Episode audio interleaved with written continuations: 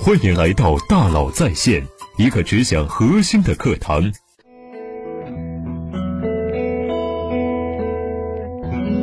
你好，欢迎来到大佬在线。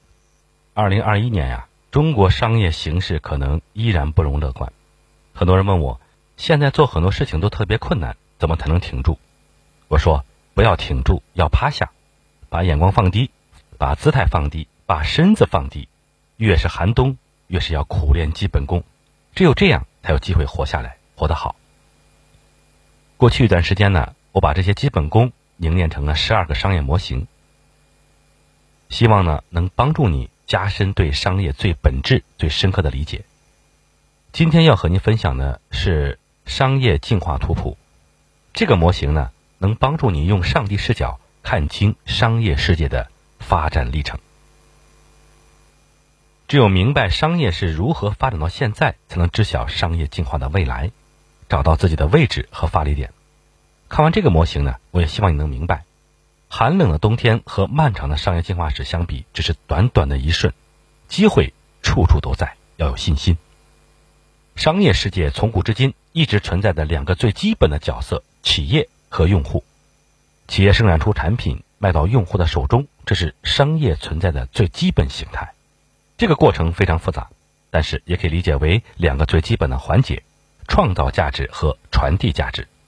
商业世界的不断进化，就是在创造价值、传递价值这片土壤上开出的花、结出的果。创造价值、传递价值也如同商业世界的两只脚，交替前进，推动了几次浩浩荡荡的工业革命。蒸汽机开启了第一次工业革命，大大提高了生产力。但是，真正的把第一次工业革命推到巅峰的，并不是蒸汽机，而是印刷术。煤炭、蒸汽机、火车的创造价值进步，是通过印刷术这个传递价值进步推向了全世界。在第一次工业革命中，印刷术的发展也催生了出版、报业、杂志的出现，这些也成为了新的社会基础设施。在新的基础设施下呀，时代也孕育出新的商业巨头，比如说希尔斯。希尔斯的成功得益于19世纪的铁路大发展，因为连接效率的提升，希尔斯发明当时最先进的商业模式——邮购。希尔斯会邮购给你彩色的小册子，你要什么打勾，把册子塞进汇款单，寄到公司。希尔斯再发货给你。巅峰时期，它的销售额占整个美国整体经济规模的百分之一。一个美国人消费一百美元，就一美元是花在了希尔斯。当时有超过三分之二的美国人都在用希尔斯的商品，一半的美国家庭都有希尔斯的信用卡。十九世纪的希尔斯是当之无愧的巨无霸，内燃机开启了第二次工业革命，再次提高了生产力。但是真正把第二次工业革命推到巅峰的，并不是内燃机，而是电信技术。石油内燃机汽车的创造价值进步，是通过电信技术这个传递价值进步推向了全世界。在第二次工业革命中啊，电信技术的发展也催生了电话、广播电视的出现，这造就了新的时代英雄，比如说菲尔德，这个疯狂的男人主导了完成世界第一条跨大西洋海豹电缆的铺设，从伦敦到爱尔兰到纽芬兰，将近四千公里，总共花了十二年时间。一八五六年第一次，由于恶劣天气和一位船长的执拗，电缆断了，失败。一八五七年，第二次生产一米，船往前开一米，但不幸是电缆再次断裂，沉入大海，失败。一个月后，第三次终于连起两片大陆，但是由于电报信号逐渐减弱，大洋彼岸最后收到的只是一堆乱码，失败。调查委员会最后写出的调查报告就是，竟然比圣经还厚。一八六六年，菲尔德誓要把电缆铺设过去，这一次。无数艰难困苦之后，终于成功了。十二年的时间，铸就永不消失的荣耀。这是第二次工业革命中战胜大西洋、战胜时代的英雄故事。第三次工业革命呢？可再生能源和电脑是新的创造价值的基础。但是，真正点燃第三次工业革命的是互联网和移动互联网划时代的传递价值的技术。在第三次工业革命中，互联网和移动互联网的发展。也催生了大数据、云计算、社交等新社会基础设施的出现。这个时代继续洗牌，旧人故去，新星闪耀。在国内，百度解决了人与信息的链接，阿里解决了人与商品的链接，腾讯解决了人与人的链接，它被称之为 BAT。除了他们，还有头条、美团、小米、滴滴等公司，紧紧追赶，虎视眈眈。在国外，苹果、亚马逊、谷歌、微软这些名字我们都如雷贯耳，这些公司也大获成功。二零一九年，全球公司市值前十排行榜中，互联网公司占据了七席。我们当前就处在第三次工业革命的幼教时代，那未来呢？第四次工业革命。人类智能会进一步提高生产力，而脑机互联可能会是新的划时代传递价值的技术。所以，商业世界就是在创造价值和传递价值的左脚右脚中交替前进、进步的。商业不是一蹴而就，而是一路走来。我也希望你能明白，产业变革远大于个人意志的宏观规律。我们只能顺应时代，时代变化时也有最大的机会。当前我们正处于时代大变化新的前夜，新的基础设施出现时呢，所有东西都值得重新做一遍，而变化可能比你我想象的更快。每次变革都会死掉一批公司，也会生长出新的一批成功者，机会一直都在。凡是过往皆为序章。商业世界的进化，除了创造价值进步、传递价值进步的左脚右脚之外，还有商业模式的不断创新。什么是商业模式呢？商业模式就是利益相关者的交易结构，利益相关者不仅包括股东，还包括员工、客户、供应商，甚至帮你送货的物流。所有与生意有关联的人都是利益相关者。如何改善他们的交易结构，创造效率空间，是你唯一应该思考的事情。有哪些商业模式可以学习借鉴吗？当然有。我用最简单的语言给你介绍六种：C to B。B to B、S to B、C to C、P to P、O to O。C to B 理解 C to B 之前，需要先了解什么是 B to C。B to C 是指商家直接面向消费者销售产品和服务，是最常见、最基本的商业模式。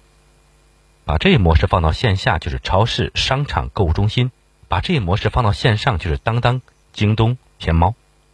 如果把 C 和 B 调换位置变成 C to B 就会发生本质改变。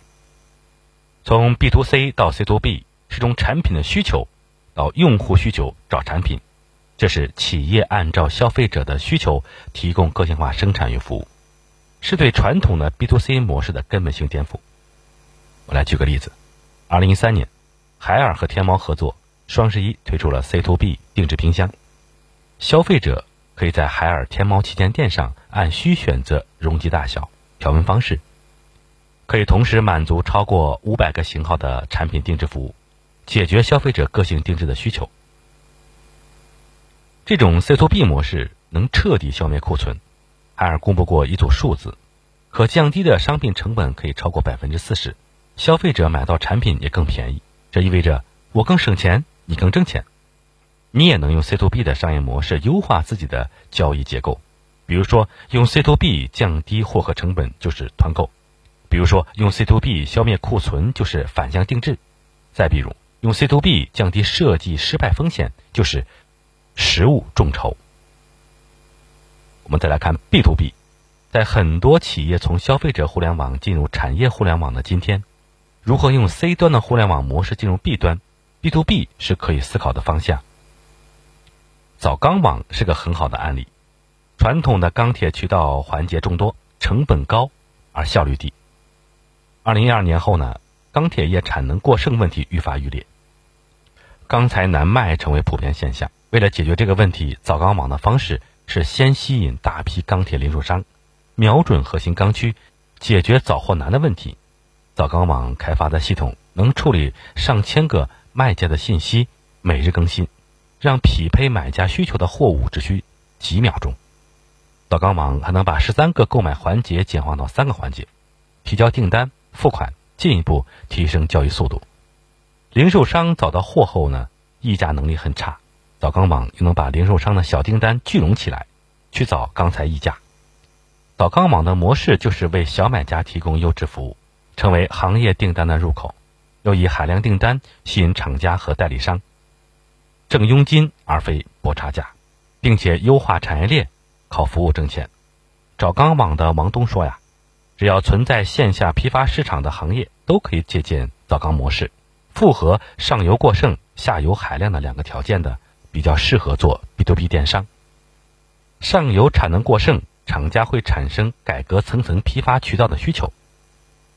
需要更高效率的电商渠道帮助他去卖货，下游海量才能让他们之间很难结盟，没有谈判筹码。中间环节的电商出现，中小买家就有了议价的筹码。我们再来看 S to B，S to B 是阿里巴巴曾明教授提出的概念。S 指的是大的供应链平台，B 是生长在供应链平台上的物种，有可能是一家夫妻店，有可能是一位网红。也有可能是一位设计师。S to B 就是供应链平台提供支持，保证质量和流程的高效，让这些小 B 们自主发挥他们最能触达客户的能力，把人的创造性和系统网络的创造性有机的结合起来。S 和 B 之间既不是买卖关系，也不是传统的加盟关系，而是赋能关系。我来举个例子，比如说天猫小店。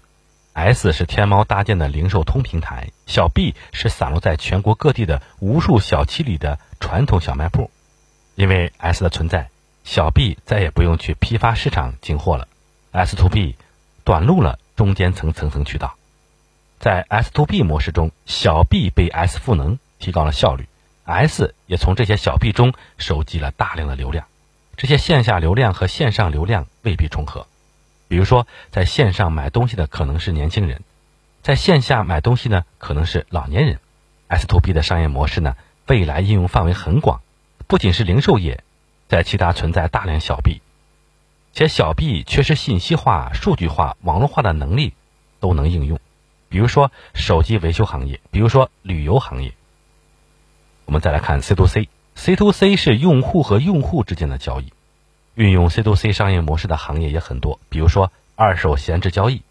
随着国民购买力的提升，加上网购的火爆和消费升级的促进作用，二手交易变成一片越来越重要的战场，也是一块巨大的蛋糕。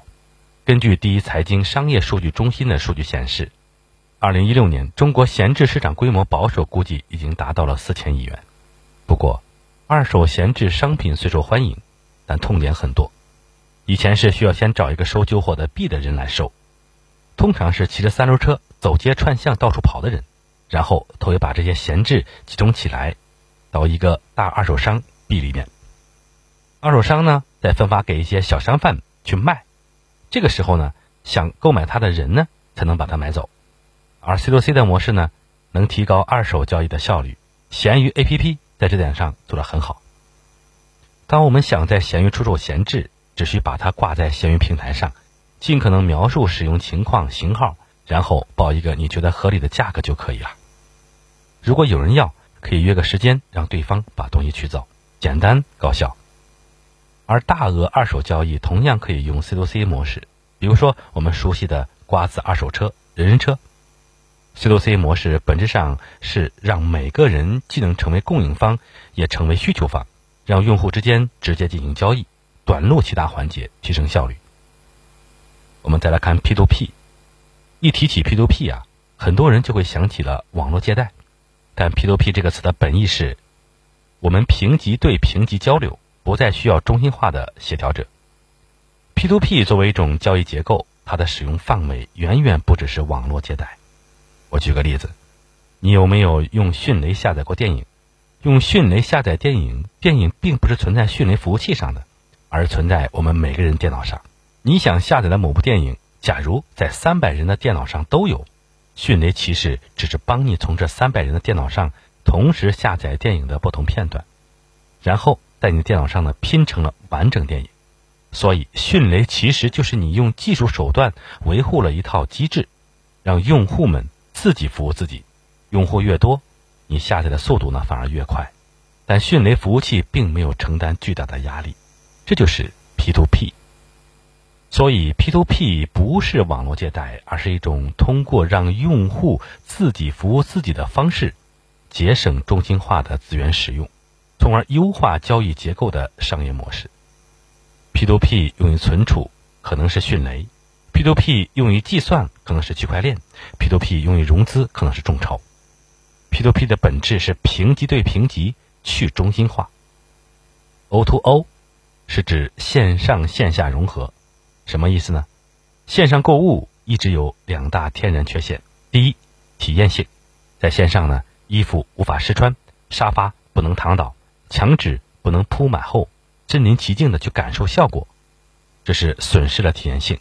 第二，积德性，我买了货多久才能送到？这要取决于物流速度，但肯定没法马上拿到，这是损失了积德性。怎么办呢？O2O，O 线上线下融合，线上匹配，线下交付。比如外卖 O2O，你是家餐厅，想做写字楼午餐生意，可以利用互联网优势大量获客，利用线下优势快速送餐。你可以把店开在一条很深的巷子里，只留一个厨房，降低租金成本，这样你的价格就比别人低。如果你的菜品还比别人好，就是又便宜又好吃，那整栋楼的生意都是你的。再比如美甲 O2O，你同样可以在线上大量获客，匹配成功后线下到客户办公室提供美甲服务，省下来的租金管理费既可以让利给客户，自己也能挣更多钱。O2O 模式其实也贯穿了几次工业革命，以不同形式出现。第一次工业革命，线上可能是邮购；第二次工业革命，线上可能是电话销售；第三次工业革命，线上可能是互联网。我们当前只是处在一个 O2O O 的效率环节，O2O 还会以更高效率的方式建立和用户超越面对面的连接。所以啊，在商业进化的过程中啊。也发展出不同的商业模式，绝大多数都可以借鉴和学习。比如说，从产品等需求利用需求找产品的 C to B，上游过剩、下游海量的 B to B，供应链效率赋能小 B 的 S to B，每个人既是供应方又是需求方的 C to C，评级对评级去中心化的 P to P，线上匹配线下交付的 O to O。但不管哪种商业模式的创新，本质都是优化交易结构，始终只有两个字：效率。我特别希望能体会到，商业世界浩浩荡荡，但永远只会往一个方向走，就是越来越高的商业效率。刚刚前面讲到的，不管是创造价值进步、传递价值进步的左脚和右脚，还是商业模式的创新，都是商业进化图谱左边的内容，是实体经济的进化。可能有人会说，现在的互联网，以后的人工智能，怎么也是实体经济呢？是的，因为不管是线上还是线下，买卖的都是有形的商业和服务。而世界上只有一种虚拟经济，也是唯一的虚拟经济，就是金融。如果说实体经济买卖的是有形的商品和服务，金融买卖的就是无形的风险。所以，金融的进化是关于风险买卖的进化。今天的互联网金融、科技金融、新金融，本质上都是更高效的风险买卖的模型。更高效的风险买卖也是金融进化的方向，而金融作为虚拟经济，也和实体经济深度融合。如果把商业世界比喻成一个人，有的环节可能是胃，可能是肺，可能是肾脏，而金融是毛细血管。金融是为整个有机体提供能量。渗透进了商业的方方面面，金融是商业世界的润滑剂、粘合剂和放大器。因为金融工具有些不可能发生的事情就发生了，因为资本存在，资源能被更高效的整合在一起，人、产品、模式的力量也因为金融被价值放大。所以在商业世界中啊，金融扮演重要的角色。善用金融者往往更擅长与金融世界来打交道，而实体经济和虚拟经济。也互相影响、互相融合、互相赋能。商业世界就是左脚和右脚交替前进，在实体与虚拟的融合中，以更高的效率向我们一路走来。商业进化图谱以更长远的眼光揭示商业发展的规律。我也希望你能明白，在商业进化的道路上，缺的不是机会，而是耐心、勇气和洞察本质的能力。冬天一定会来，冬天也一定会走。冬天是来清场的，冬天也是来孕育希望的。但是冬天到的时候呢，厚积薄发，砥砺前行。万物得其本者生，万物得其道者成。越是寒冬，越要苦练基本功。最后呢，我把之前发布的十一节商业模型的分享呢，再给大家重复一遍。第一是企业价值模型，第二是企业生命周期模型，第三是企业能量模型，第四是创新利润模型，第五是新零售模型，第六是产品需求欲望模型，第七是洞察力模型，第八是人生商业模式，第九是经济周期模型，第十是产品生命周期模型，第十一是技术采用生命周期模型。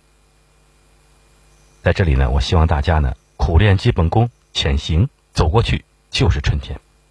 为感谢各位听友这么多年来的关注和支持，我们松岩咨询呢将为各位企业家听友们贡献一次企业专题咨询。如果您的企业有经营、团队组织建设这方面需要咨询的，请你呢给我留言。